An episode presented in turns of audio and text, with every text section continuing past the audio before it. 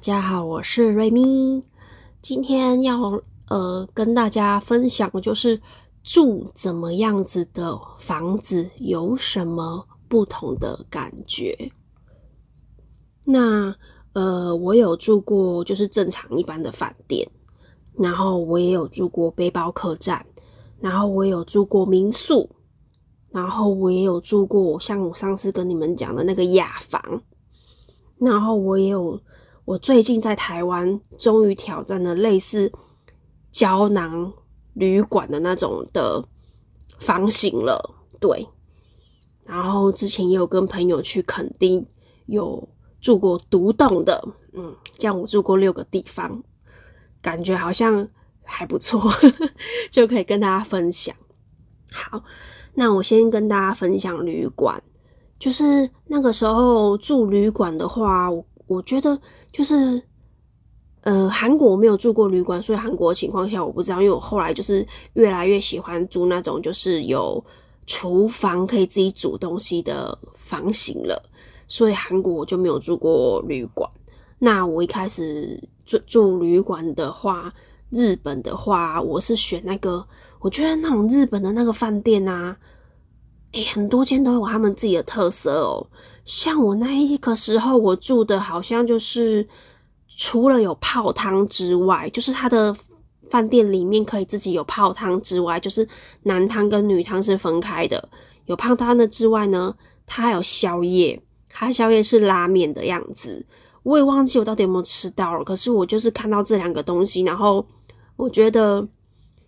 如果说今天我可能我那时候我有比较过，就是如果我住的房间是没有这个泡汤的，没有附加泡汤的这个服务的话，的房价其实差差没有几百块，然后又有又有拉面可以吃，你不觉得很棒吗？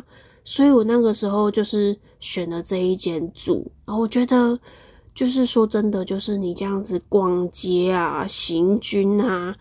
可以泡个汤放松，非常的 有助于你明天还要再继续的行军。所以我觉得，只要有泡汤的，我觉得我都会优先住，我觉得很棒。对，好，所以旅馆的话呢，大家可以选一下大家喜欢的特色旅馆，看你是也跟我一样喜欢有泡汤的功能，还是你想要可能有游泳池的。等等之类的，或者是有一些饭店，它可能会有，就是会有一个点心吧，它就可能会有，呃，举例说，它那边就是会有一些饮料啊，或者是都会添一些小饼干等等的这一些，我都觉得还不错。就是每一间饭店，它都们都有他们自己强项的地方。那这个的话，可能就是呃。我回头找到我的行程到底住哪里，才有办法跟大家分享了。不然我现在真的怎么样找不到我之前到底我的行程跑去哪里，我真的觉得很困扰，我找很久。好，那旅馆就是这样子，特色旅馆，我觉得这个可以对。然后再来的话呢，背包客栈，背包客栈的话，就是我第一次去韩国住的。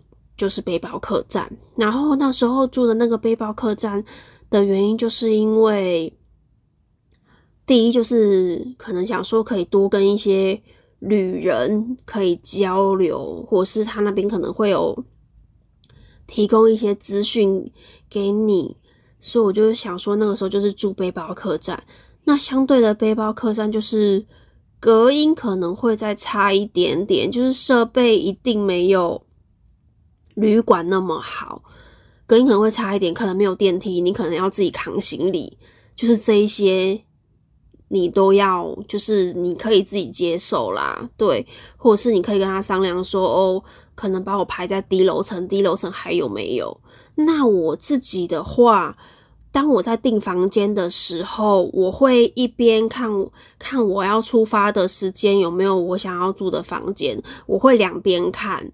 对，那如果说你可能出去玩的时间是固定的，可能没办法前后弹性的一个几天，那你要住的地方没，那可能就是下次喽。对，没错，就是这样子。对，所以我我自己会这样子看的。我有可能就是房间订好了再来抢我的那个机票的时间，因为就是你不是旺季的时候去就还好，就是你有抢到都还可以。就是你两边要同时一边看啦，就是万一说哎你房间订下去哇机票没有也不行，就是我会就是两个网页都是打开的这样子看，这样子来订房间，然后再来。背包客栈的话，就是它有蛮多都是会有附早餐，就是很简单的早餐，就可能是，比如说有吐司啊，然后有附蛋啊，或会有一些咖啡包让你泡等等之类，就是很简单、很简单的这种早餐。对我，我印象中好像那个时候那一间韩国住的，他好像。还有附鸡蛋的样子，就大家都在那个楼上的那个厨房那边，就是可以自己煮。我觉得这样子也还蛮不错，就是也是一个公共场合，可以简单的做一些料理，就是可能有一些东西没吃完可以拿回来加热。我觉得这个也很棒，就只是说房间可能小了一些。然后因为我自己很浅眠，所以说就是住那种什么跟人家上下铺那，我自己是。无法，就算是我自己一个人去玩，那种房型也不会是我考虑的。对我宁可就是拉贵一点，可是我就是要自己一个房间。你真的不晓得说你的行李会不会不见，所以我觉得那个对我来说太危险了。那如果你们就是不会紧张的话，我觉得那个也不错。我觉得那样子交朋友应该，嗯，是个冒险嘛？对。你不晓得你的你的房客吗？你的床伴会是谁？对，你不晓得那一间住的人会有什么样子的人？因为我看过一些奇奇怪怪的，所以我自己是不敢，因为别人会打呼呼、会吵，影响我睡眠的话，这样不行，这样不行。好，然后再来的话，第三个就是去民宿。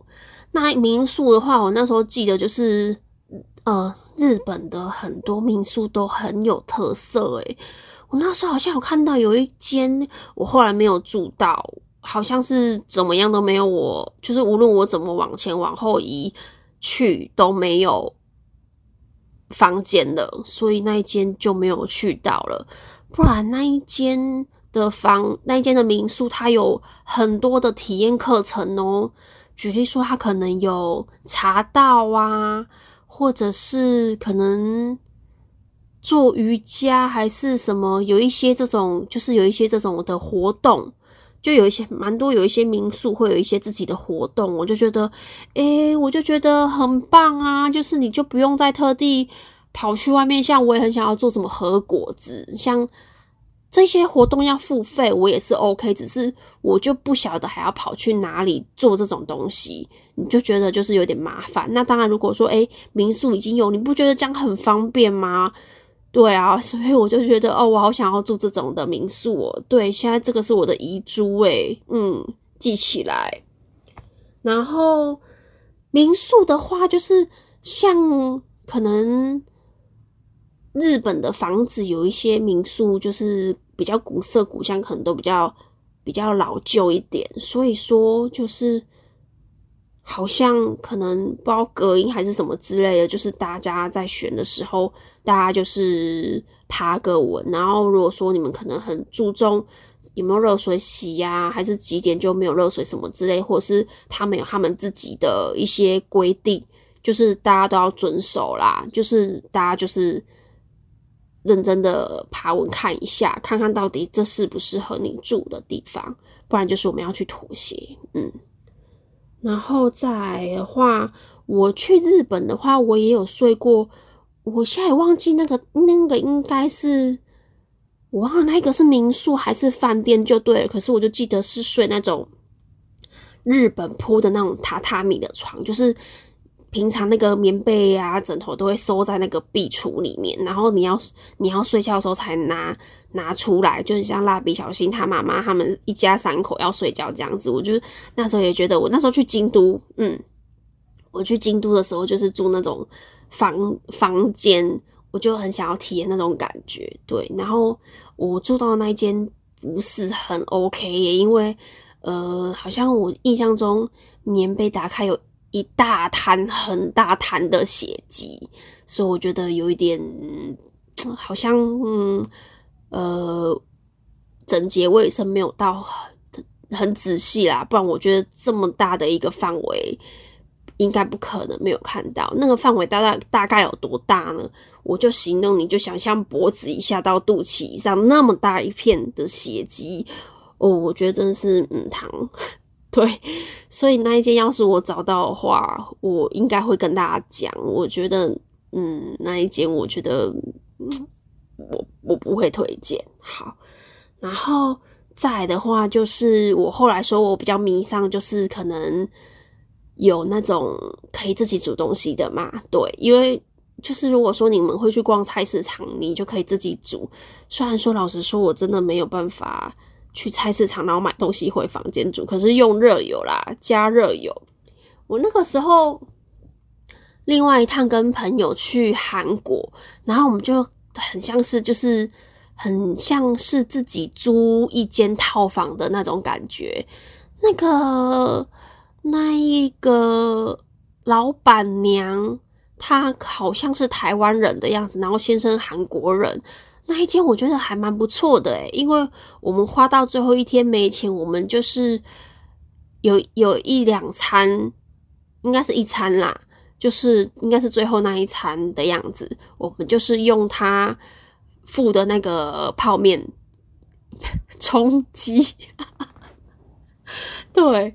所以说，我觉得那一间我自己是还蛮喜欢的。它就是一个算一个套房的大小，就是平常你在台湾这边租一个套房的大小吉平。老师说，我有点忘记。可是它其实就是老实说，就是整个大空间，就是你睡三个人，然后有厕所啊，有一个小小的厨房，差不多是这样子。对，就是一个一个小套房。对我就是觉得说，哎。我我就觉得，哎，而且你住的地方是，我印象中好像是住那种大楼里面呢，就是在一个，就是也是蛮热闹的地方，然后就是楼上上去是大楼，我就觉得，诶，很有很有当地人的感觉。我觉得那个那一个还不错。我要是有找到那个的资讯，我会找看看看他们还在不在，因为他们毕竟有 FB 嘛。那如果还在的话，我也会跟大家分享。我觉得那个。呃，那个民宿老板娘那时候就是很想要体验，就是叫那个炸鸡来吃，然后我也有请他帮我帮我们就是订炸鸡，忘记是请他帮我们订还是怎么样，反正就是有送炸鸡来就对了，好像是请他帮我们订，我就觉得哦，好棒哦，我终于就是。圆了这个梦了，对对对，好，那个韩国的那个房间就是那种套房，我觉得这个很不错，可就就就是住的很现代啦，你就很像是你当个几天的当地的韩国人的那种感觉，我觉得很棒，我很喜欢，而且好像我们好像还有落东西在那边吧，然后好像还有提醒我们回去拿，我觉得真的很很很不错诶，我真的到现在还是很喜欢那一间，好。最后压轴了吗？我还有少什么吗？应该没有吧。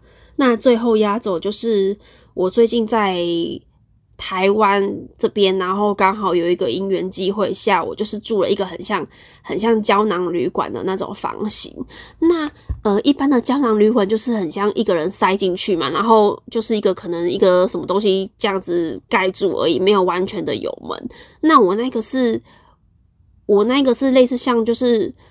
单人房就是我那个，就是一个一张单人床放进去，然后的空间再稍微大一点点，就是你可能再走个，比如说单人床嘛，就是直的、短的、宽跟高嘛，长宽高就是宽跟长，就是可能旁边还有一个走道，你可以稍微走个两步路啦。我觉得真的就没，反正就是一张床，可是它有门，就是你有你独立可以锁起来的门。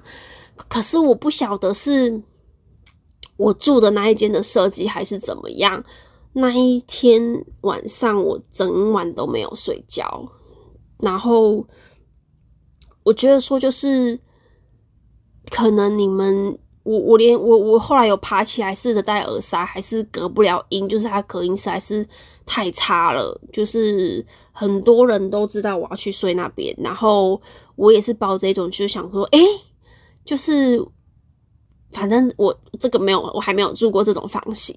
然后就是一边也抱着这种心态，然后去住，然后很，然后隔天我就是跟他们讲说，我的我整晚都没睡。他说：“废话，你那个就只有一张床而已，你怎么可能睡得好啊？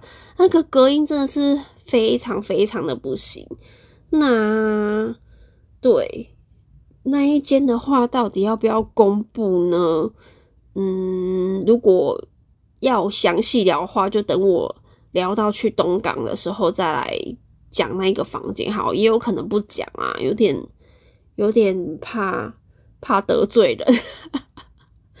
大家如果万一有兴趣，再私底下跟我讲好了。我觉得有可能就是那种房间，可能就嗯，我觉得它设计上可能门门也有一点点太。太挤啦，所以就是开门关门都是联动的，都没有办法好好睡觉。然后真的，它也是轻隔间，所以那一个就是好处就是说，至少你是可以锁门的，你有一个完全是属于自己的空间，可以让你休息的。对，好，那差不多住的房间的样式。都分享完了，那等到你们可以出去玩的时候呢？你们选择住了哪里？然后，或者是你们之前去住哪里觉得不错的，也可以跟我分享一下。